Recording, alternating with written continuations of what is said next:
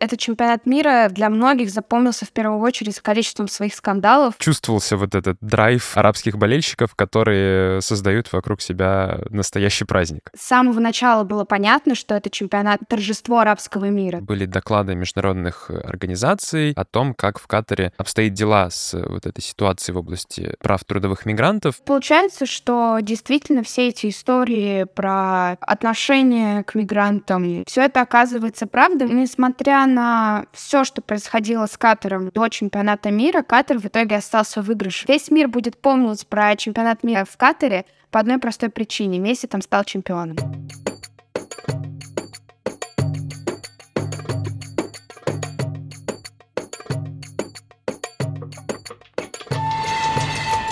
Друзья, всем привет! Это подкаст Центра Примакова «Ближневосточный экспресс» и его ведущий Артем Адрианов. В этом подкасте мы обсуждаем последние события в странах Ближнего Востока и Северной Африки и выясняем, как они могут повлиять на нас с вами. Вместе с экспертами по региону мы разбираемся в том, что происходит, объясняем, что случилось и почему это важно.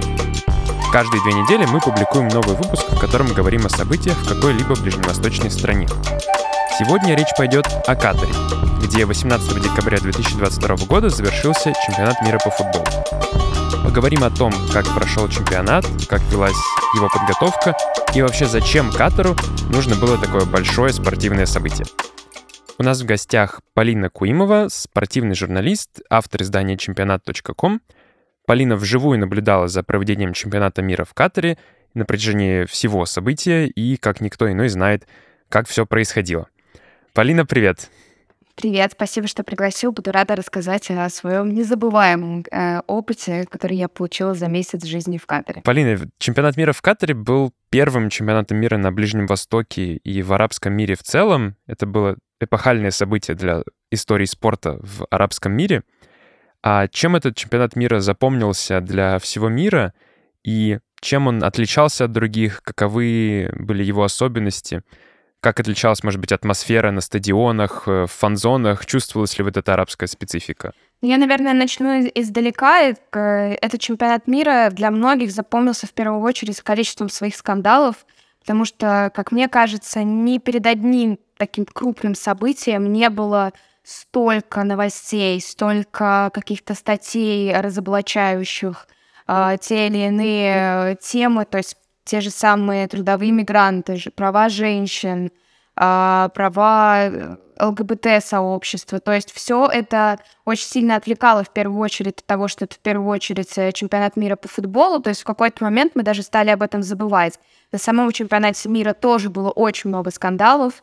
А, в первую очередь они были связаны, опять же, с эм, правами рабочих и было очень много протестного движения со стороны иранских болельщиков, которые туда приехали, чтобы заявить о проблеме в, в их стране. Эм, то есть они это использовали, я бы так сказала, как э, огромную площадку для своего протестного движения. Вот, наверное, в первую очередь, э, когда мы говорим о чемпионате мира в Катаре, приходит на ум именно это. А второе, то есть первые дни чемпионата мира было очень сложно абстрагироваться от э, всей вот этой политической повестки, которая предшествовала всей этой скандальной повестке, я бы даже так сказала. И в первую очередь э, журналисты, все, которые туда приехали, они были сосредоточены именно на этих моментах. То есть я прям видела в медиацентре, как люди, о чем они говорят, э, на каких вещах они пытаются концентрировать внимание. И даже в прессе это было заметно, что в первые там две недели группового этапа в основном а, э, журналисты искали какие-то истории, которые были бы так или иначе связаны с тем, что обсуждалось до чемпионата мира. То есть к самому футболу мы перешли только вот где-то к середине турнира. И это, конечно, сильно отличается от того, что было в России. Да, перед э, нашим чемпионатом мира у нас тоже было про нас тоже много чего писали. Британские СМИ особенно любили найти какие-нибудь э, грязные вещи, связанные с Россией, вроде того, что у нас там хулиганы по улицам ходят, людей бьют, что мы там вообще какие-то отсталые в плане отношения, опять же, к ЛГБТ-сообществу. Но у нас э, это все очень быстро смылось, потому что люди приехали, увидели, вау, А здесь вообще все по-другому. Здесь же чуть понадобилось чуть больше времени, чтобы перестроиться в именно вот именно свое, свое, свое сознание. Но справедливости ради, а, у нас было там 8 лет перед нашим чемпионатом мира, после того, как нас выбрали. Здесь у людей было 12 лет, чтобы пообсуждать, а, по, по поперемалывать все то, что происходит. Ну и у Катара там, да, действительно есть там какие-то проблемы, связанные с мигрантами. Я сама лично с ними общалась. И второе главное отличие — это с самого начала было понятно, что это чемпионат мира торжество арабского мира. То есть в первые дни э, на сук Вакифе, это старый рынок, ну, он как бы новодел, но он считается как бы такой исторической частью города, одной из, там есть еще Катара. Там собирались э, болельщики из Туниса, Саудовской Аравии, Марокко, приехали даже ребята из Алжира, из Египта, и они все вместе танцевали, то есть это была такой какой-то арабская версия Никольской, где никто не пил, но все танцевали. То есть это прям такое вот... Э, реально было торжество арабского мира, и оно вот там э, очень сильно ощущалось.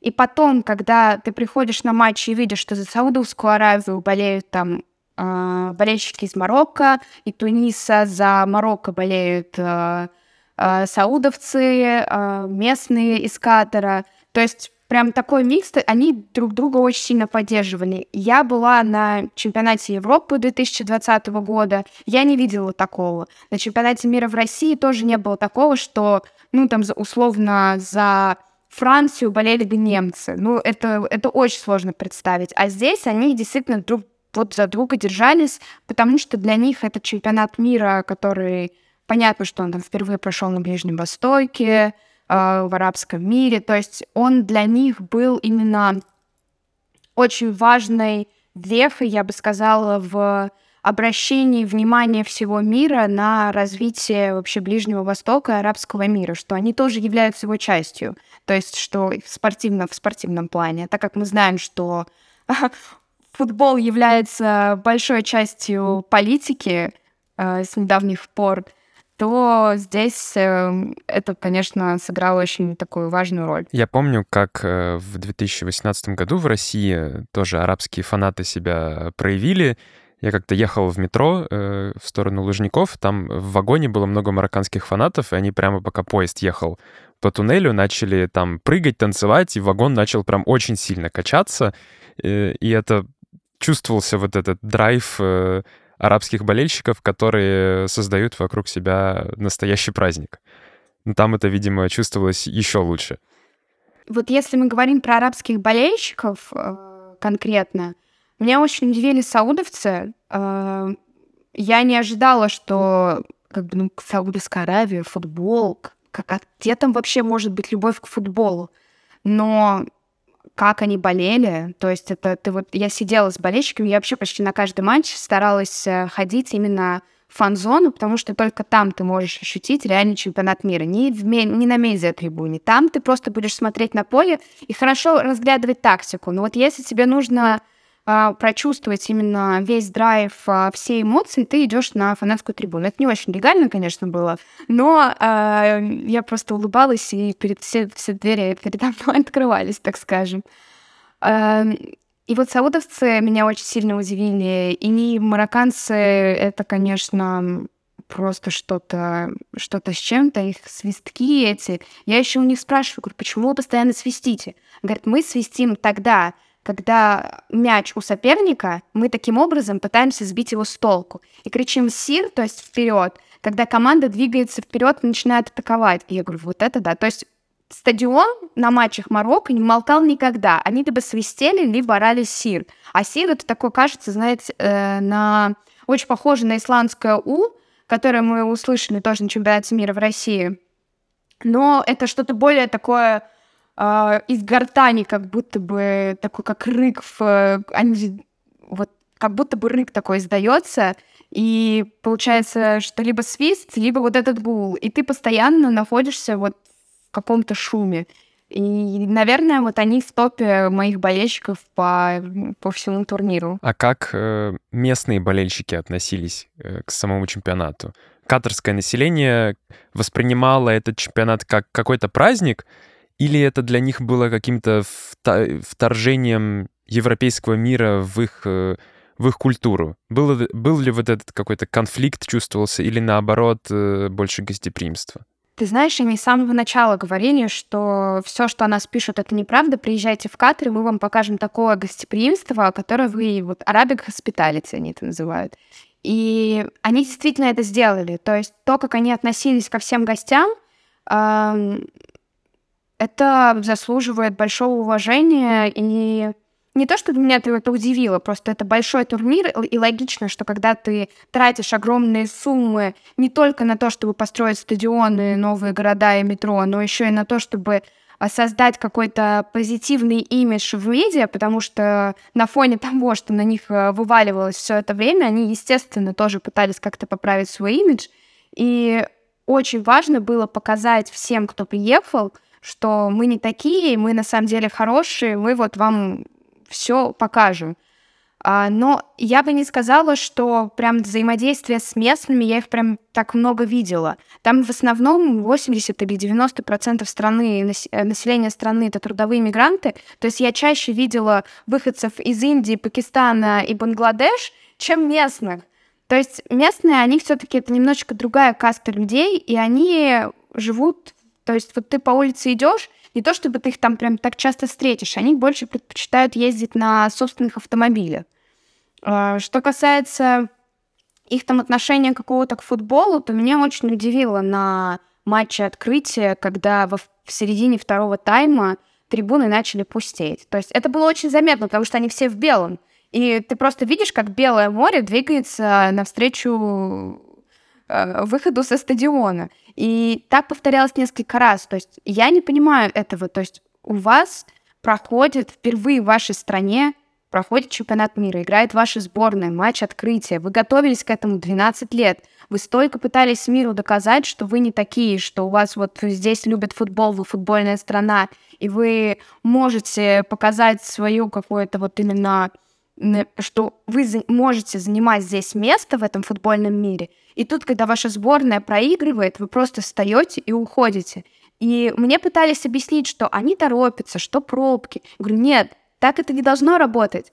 Это, ну, это неуважение к собственной команде в первую очередь. И то же самое повторялось почти на каждом матче Катар, потому что они, естественно, все про- всегда проигрывали, и местные в твоей середине второго тайма начинали уходить. В матче с Голландией было вообще, они на 55-й минуте начали покидать трибуны. Но они же забили э, один гол, и там были кадры того, как э, Эмир Катара радуется первому голу сборной на чемпионате мира. На болельщики как-то поддерживали это, или для них это было... Даже собственный гол был не так интересен? Слушай, с болельщиками сборной Катара вообще есть очень интересная история. Катар нанял болельщиков э, футбольных клубов из Ливана, Алжира, эм, Египта там были, из Египта были. То есть это болельщики ультрас, в основном ливанских клубов, которых три месяца тренировали э, в, Aspire, э, в Академии Aspire, э, которая находится в Дохе. Вообще она занимается производством каторских талантов уже много лет, но вот здесь они производили другие таланты, те, которые умеют правильно болеть за сборную. Я разговаривала с несколькими такими болельщиками, они рассказывали, да, нам все оплатили билеты, проживание, и мы просто три месяца учились болеть за сборную Катара, потому что у них нету собственных болельщиков. То есть, если бы не было вот этой вот э, заводящей трибуны за воротами, мы бы просто сидели в тишине. А здесь их было там 5-6 кричалок, э, два заводящих, таких супер накачанных, татуированных парня, что явно понятно, что они не из Катара. И они очень так э, заведенно, очень страстно пытались вот подсказывать, как там нужно болеть, что кричать. И один мне даже сказал, что ты тут стоишь, уходи, тебе вообще нельзя здесь быть, нам нельзя общаться с прессой.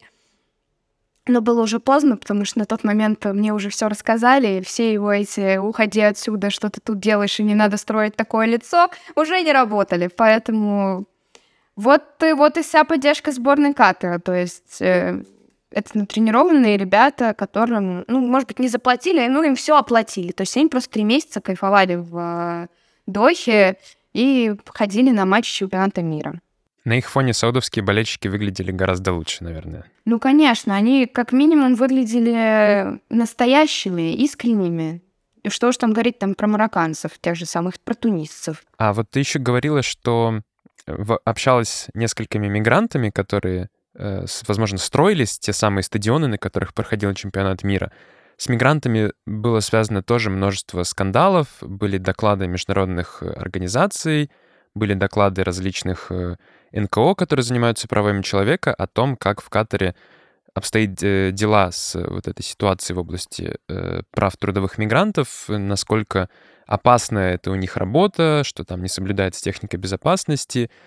Э, что ты можешь сказать из опыта общения с э, трудовыми мигрантами там? Я приехала в фан-зону, где вот э, не фан-зона, а фан-деревня. Это вот эти вот вагончики были за 200 долларов в ночь. И там просто выцепила двух ребят, которые строили такие же вагончики буквально через дорогу. А, они были из Судана. И я говорю, как вот, э, ну, понятно, что они ну, как бы не стадион строили, но все равно эта инфраструктура связана с чемпионатом мира. Я говорю, сколько вам платят? Он говорит, мы работаем 18 часов в день и получаем э, на двух работах, то есть это две какие-то строительные компании, с которыми не связаны, из двух работ за 18-часовой рабочий день они получают 500 долларов. В месяц? В месяц. На одной работе, ну, то есть им где-то платят там 300, 250, но в основном а, они там получают вот 300-500 долларов, это прям считается хорошо для мигрантов. И я говорю, как вы на это живете? Он говорит, ну, нам обеспечивают э, жилье и дают 300 катарских реалов э, в неделю на еду. Я, честно, сейчас уже не помню курс, сколько это в рублях, но это не то чтобы внушительно много, э, потому что в Катаре очень дорого. А, ты заходишь э, в супермаркет, и ты можешь не купить ничего и оставить 2000 рублей условно. Э, и поесть куда-то сходить тоже довольно дорого. Вот, поэтому там есть... А, там есть Asian Town, там даже сделали отдельную фан-зону для мигрантов. И вот там я пообщалась э, с молодым человеком, который там работает, но он сам тоже мигрант, но он работает в катарской армии, потому что они под чемпионат мира, так как у них, не, у них нет своих военных, потому что местные не хотят идти служить в армию, потому что у них есть дела поважнее, вроде там, не знаю, нефти, еще чего-нибудь, а они приглашают э, на контракт в армию, опять же, Пакистан, Бангладеш, э, ну вот в основном Пакистан. Вот этот парень был из Пакистана, он приехал на несколько месяцев, э, как раз-таки месяц до чемпионата, месяц чемпионата мира. Если он захочет остаться после чемпионата мира, он может продлить контракт. У него зарплата повыше, э, то есть он там получает уже там, чуть больше, там, условно, тысячи долларов. Вот, но он говорит, я вот живу в этом Asian Town, а там, знаешь, там такие однотипные картонные коробки, женщин причем внутрь не пускают, э, то есть я не смогла внутрь зайти. Вот, и Естественно, он там тоже рядом живет, он видит всю эту жизнь. И получается, что он говорит, вот они приезжают сюда, в основном из Индии, из Бангладеш, потому что здесь все равно ты можешь получить больше денег, чем ты бы мог заработать на родине. Я говорю, ну вот много говорят про, там, про гибель. Я говорю, это что, правда? Он говорит, да, это правда. Просто потому что там еще э, они приезжают туда, и им не выдают ни, никаких сред... Э, им не выдают условно перчаток, чтобы они, когда трогали оголенные провода, не умирали от удара током. Он говорит, таких случаев очень много. Люди приезжают сюда, не получают каски, не получают жилеты, не получают специальную обувь. То есть они элементарно лишены каких-то простых вещей, которые им необходимы в работе. И компания, которая их сюда привозит, то есть их начальник, их этим не обеспечивает. А у них, естественно, нет собственных средств, чтобы позволить себе это купить. И они идут на риск. Я, естественно, задаю им вполне логичный вопрос. Говорю, зачем идти на риск? Он говорит, ну вот ты представь, что у себя дома есть там 3-4 ребенка, и у тебя нет возможности, живя в Индии, их обеспечить, дать им элементарно хотя бы школьное образование – Говорит, ты, естественно, ты пойдешь на любой риск ради своей семьи. И вот получается, что действительно все эти истории про э, отношение к мигрантам, про их низкие зарплаты, все это оказывается правдой. Может быть, естественно, не такой гиперболизированной, как это было там в западных СМИ, но они действительно находятся там в достаточно трудном положении. Что уж говорить, если для них сделали отдельную фан-зону, просто потому что они не могут себе позволить а, поехать в центр города, потому что в центре города фан-зон ты можешь попасть только имея фан-ID, э, хая-карт, а хая-карт ты можешь получить только если у тебя есть билет на матч. У них нет денег, чтобы купить билет на матч. То есть у них там были какие-то лотереи, в которых местные могли выиграть эти билеты на матч. Но, естественно, сколько там это человек из э, миллиона, условно, людей из Индии, которые там проживают. Ну, это минимальный процент. Если чемпионат мира привлек э, такое негативное внимание Катару, то, наверное, катарские власти догадывались, что все вот эти проблемы, связанные с правами человека, связанные с положением мигрантов, так или иначе вскроются в ходе подготовки чемпионата, поскольку внимание СМИ будет приковано к Катару все это время. А тогда зачем вообще Катар задумался над этим проектом? Для чего было строить э, такую большую инфраструктуру. Там построили несколько стадионов, открыли метро, открыли э, новые терминалы аэропорта, расширили порт. То есть это какой-то гигантский инфраструктурный проект на сотни миллиардов долларов. Да? Там оценки разнятся от 200 до там, 800 миллиардов долларов. Но, тем не менее, это действительно большие вложения даже для Катара, как очень богатой страны. Э, для чего ему был нужен такой мегапроект? Э, результаты которого, возможно, не так позитивны для Катара, как он этого хотел бы в плане имиджа. Они позитивны, потому что, несмотря на все, что происходило с Катаром до чемпионата мира, Катар в итоге остался в выигрыше в этой ситуации, потому что даже повестка в западных СМИ к концу чемпионата мира начала меняться. И, ну, не то чтобы все начали говорить, все, кому мы все врали, и это все неправда — нет, но просто Катар победил, потому что в итоге ничего особо плохого не произошло. Это первое. Второе, весь мир теперь будет помнить чемпионат мира в Катаре. Как думаешь, почему? Потому что это первый чемпионат мира на Ближнем Востоке, первый чемпионат мира, на котором запретили пиво. А, нет, нет, не, не по этим причинам. Весь мир будет помнить про чемпионат мира мира в Катаре по одной простой причине. Месси там стал чемпионом. Все. Это, этот чемпионат мира мог стать просто проходным турниром, который бы все помнили просто из-за скандалов, которые там были. Но Катар выиграл в этой э, истории просто потому, что именно там прошел лучший в истории чемпионатов мира финал. Именно там Месси стал чемпионом мира. Все. Им больше ничего не нужно, все стирается. Ну, понятно, что не для правозащитных организаций, но все равно про чемпионат мира в Катаре будут говорить, потому что именно это произошло. И мне кажется, что несмотря на все, что было, это все равно получился неплохой чемпионат мира, а с таким финалом он стал даже хорошим. Да, там были свои какие-то недостатки вроде сильно работающих кондиционеров, из-за которых переболели просто все, в том числе футболисты. Они хотели сделать лучше, но получилось как всегда, в общем. Плюс были какие-то проблемы с логистикой, но они быстро все решались. Вот. И этот чемпионат мира им был очень-очень нужен а, для своего построения своего имиджа. Я думаю, ты лучше меня знаешь, что Катар очень сильно смотрит в сторону Дубая и очень хочет быть на него похожим.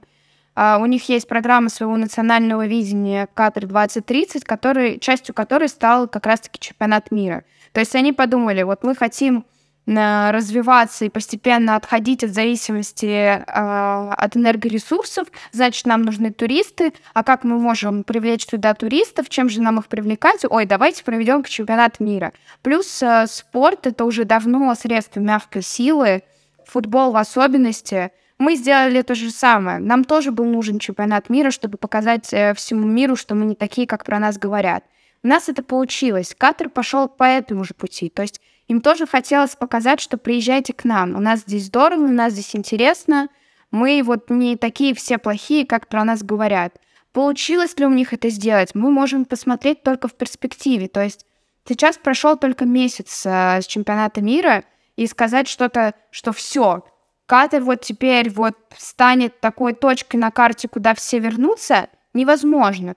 Да, у них это было частью их видения, они вот все строят, все развивают, все думают, что вот сейчас они вбухают кучу денег и построят э, много домов, которые так и продолжают стоять пустыми, потому что там просто элементарно некому жить. Но я спросила у таксиста, говорю, а зачем вы столько домов строите? Кто в них будет жить? Он говорит, ну, кто-нибудь да приедет. И я так думаю про себя, ну, вот кто-нибудь да, может быть, и приедет.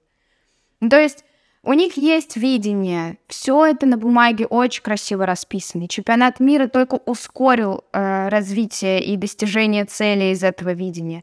Но насколько это сработает, так же, как и подписание Саудовской Аравии Криштиану Роналду для какого-то там своего имиджа и продвижения, мы только можем в перспективе судить. Но я думаю, что не, не, не сработает это. То есть, ну, не поедут к ним люди, потому что все болельщики, с которыми я общался, мне все говорят, ну, было, конечно, здорово, спасибо Катеру, но мы сюда как-то не хотим возвращаться. Потому что проблемы с алкоголем, а если где он и есть, то он очень дорогой, э, особо там делать нечего, то есть ты за пару дней быстро пройдешь все достопримечательности и все. То есть им надо что-то еще придумать, чем привлечь. То есть, чтобы тебе покупаться, тебе нужно ехать куда-то непонятно куда, хотя вот он перед тобой Персидский залив, но в общем, не знаю, это надо смотреть в перспективе, но я не думаю, что чемпионат мира, именно чемпионат мира там как-то скажется на, э, на том, что они вот эти свои цели из видения 2030 прям вот достигнут и станут такой передовой страной э, Персидского залива, что вот все приедут к ним жить в эти пустующие домики, которые они понастроили, и все захотят там работать и вкладываться. Проблема того, что инфраструктура не используется после грандиозных спортивных событий, наверное, не нова для Катара, это история для многих э, стран мира, и обычно это еще э, часто э, говорится в отношении стадионов в странах, где проводились эти спортивные события. Но вот Катар говорил, что какие-то из стадионов он хочет затем разобрать и специально их изначально строил таким образом, чтобы их можно было легко собирать и разбирать. Соответственно, из каких-то там морских контейнеров он их строил, из каких-то материалов, которые довольно э, легко потом утилизируются. Насколько в них эти технологии были действительно реализованы, и особенно мне интересно, насколько они там реализовали технологию вот охлаждения, которую они рекламировали, когда только подавали заявку на проведение чемпионата мира. Все стадионы очень красивые, очень а, современные, очень удобные. Там очень удобная навигация. Я про стадионы вообще ничего плохого сказать не могу. То есть вот тут, если мы будем сравнивать с чемпионатом мира в России, где у нас уже во время чемпионата мира штопали дырки в потолках где-то, я, конечно, утрирую, но что они доделывали какие-то вещи. Стадион Крестовский, этот несчастный, у которого постоянно где-то что-то вываливало, стадион в Волгограде, который поплыл буквально. А, ну, то есть здесь все стадионы были сданы в срок, они все были очень чистые, опрятные, сильные, и все с каким-то уникальным дизайном. Вот, их, да, их будут разбирать, потому что, опять же, у них есть программа видения после чемпионата мира, чтобы это, эти объекты не становились белыми слонами, чтобы они в дальнейшем использовались населением, то есть там хотят сделать э, там уже есть большие парки вокруг, где можно вполне приятно проводить время даже в жару, потому что там стоят поливалки, прудики сделаны, зелено, то есть что, в принципе, не очень свойственно Катару, где все вокруг в пустыне, то есть там прям газоны, деревья, очень приятно находиться.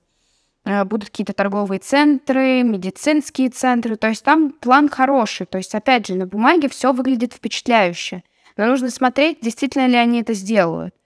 А, стадион с вагончиками они собираются полностью вообще разобрать ближе в, это, в этом году, и эти контейнеры они хотят отправить э, то ли в Уругвай, то ли куда-то в Африку. Я сейчас вот врать не буду, но на благотворительность, так скажем, для использования в дальнейших э, целях. Э, система охлаждения, очень, которой они гордятся, это их разработка. Я ее разрабатывал так называемый доктор Кул. Э, он рассказывал мне, я когда ездила за год до чемпионата мира, нам проводил, он проводил нам экскурсию, как раз показывал, как работает эта система. И он э, рассказывал также, что была проведена огромная просто исследовательская и научная работа а, они собирали данные на чемпионате мира в России в фан-зоне у болельщиков из разных стран, в какой температуре им было бы комфортно находиться на стадионе.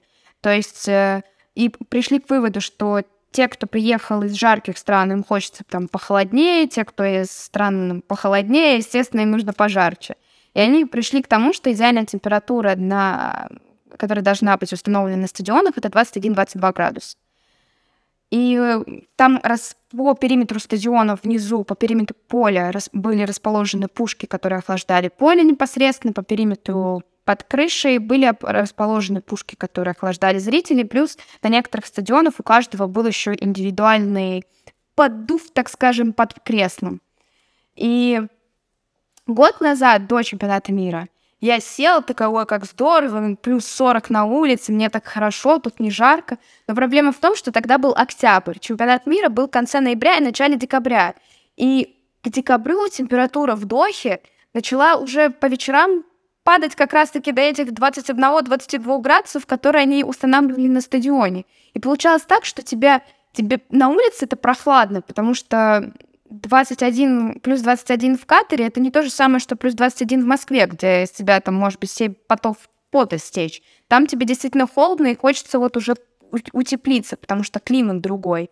И получалось так, что они всех морозили. То есть вот эта вот идеальная температура, про которую они рассказывали, про все эти там насосы с, то есть с переработкой воды и воздуха, что можно урегулировать температуру, устанавливать по комфорту зрителей, как будто бы это ничего не работало. Там на трех стадионах можно было околеть так, что пальцы, действительно, вот ты вот просто печатаешь, и ты не можешь печатать, потому что тебя морозит эта система охлаждения. Они...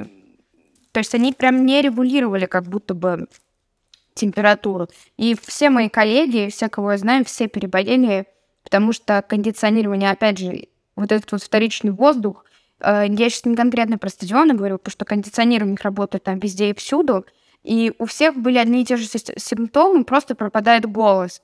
И мы своим каким-то не очень научным путем пришли к тому, что это все из-за кондиционеров, в которых воздух просто вот так вот циркулирует и не очищается, потому что все вот у всех были проблемы с горлом, э, и как бы вот голоса просто не было. Интересные наблюдения, потому что не думаешь, что в Катаре, в, в жаркой арабской стране могут быть, наоборот, проблемы, что всем как раз холодно. Но я вот хотел тебя напоследок спросить про другую холодную страну, скажем так. На чемпионате мира 22 года э, не было России. И Чувствовалось ли это в отношении болельщиков э, к тебе, как журналистке из России? И что вообще болельщики, в том числе и арабские, говорили о том, что России не было на чемпионате мира? Ко мне относились все замечательно. Меня только заканцелили один раз. Это причем был мужчина из Ирана, который долгое время уже живет в США. Я подошла к нему после матча Ирана и США, потому что у него было два флага, соответственно, флаг Ирана и флаг США на спине. Я говорю, можно вас сделать, э, можно вас сфотографировать? Он говорит, да, конечно. Он говорит, а ты откуда? Я говорю, из России. Ну и дальше был такой разговор, что поддерживаю ли я Путина, почему он убивает людей, почему ты это поддерживаешь. Я такая, воу-воу-воу, молодой человек, я вообще подошла к вам с другой целью. И он просто не стал со мной дальше разговаривать и ушел. Ему было все равно. Вот он услышал, что я из России, у него как будто бы какой-то тумблер в голове включился, и все, и он просто ушел. Все остальные, я, мне кажется, я, я общалась с людьми с абсолютно разных стран. Из Польши, из Великобритании, э, понятно, что там страны Латинской Америки. И все ко мне очень хорошо относились, и болельщики то же самое. То есть ты же подходишь там перед матчем, спрашиваешь, там какие-то вокс-попы записываешь, французы нормально, англичане нормально. Ну, то есть не было такого, что вот тебя прям там как-то узнают, что ты из России, и такие, ой, все, пока. Плюс были там наши ребята с флагами, у которых тоже ни, ни у кого вообще никаких проблем не возникло. А, все очень доброжелательные. То есть там это действительно получился очень, э, с точки зрения болельщиков, может быть, он был не такой яркий, как у нас это было. Потому что все-таки ну, у нас было намного все свободнее. Uh, у нас приехали болельщики другого типа. То есть к нам приехали такие отчаянные болельщики, без денег, которые четыре года копили, и они вот такие вот все искренние, все вот им карнавал, фестиваль подавай. А в Катар просто в силу финансов приехали болельщики немножечко другого уровня, не те, которые там готовы были кутить на улицах и сносить все и вся. Это как бы, ну, ощущалось. Но опять же, никаких проблем, ни с чем. То есть атмосфера была максимально дружелюбная. И это большая особенность э, любых крупных турниров, что люди там объединяются. И здесь было преимущественно единение арабского мира, но остальные миры тоже между собой дружили. Полина, это прекрасный момент, который, э, наверное, ставит замечательную точку в э, нашем э, подкасте. Спасибо тебе большое, что подключилась к нам. И будем надеяться, что в арабском мире футбол будет только набирать популярность, и кадрские болельщики перестанут уходить со стадионов. Спасибо. Было очень здорово, приятно пообщаться.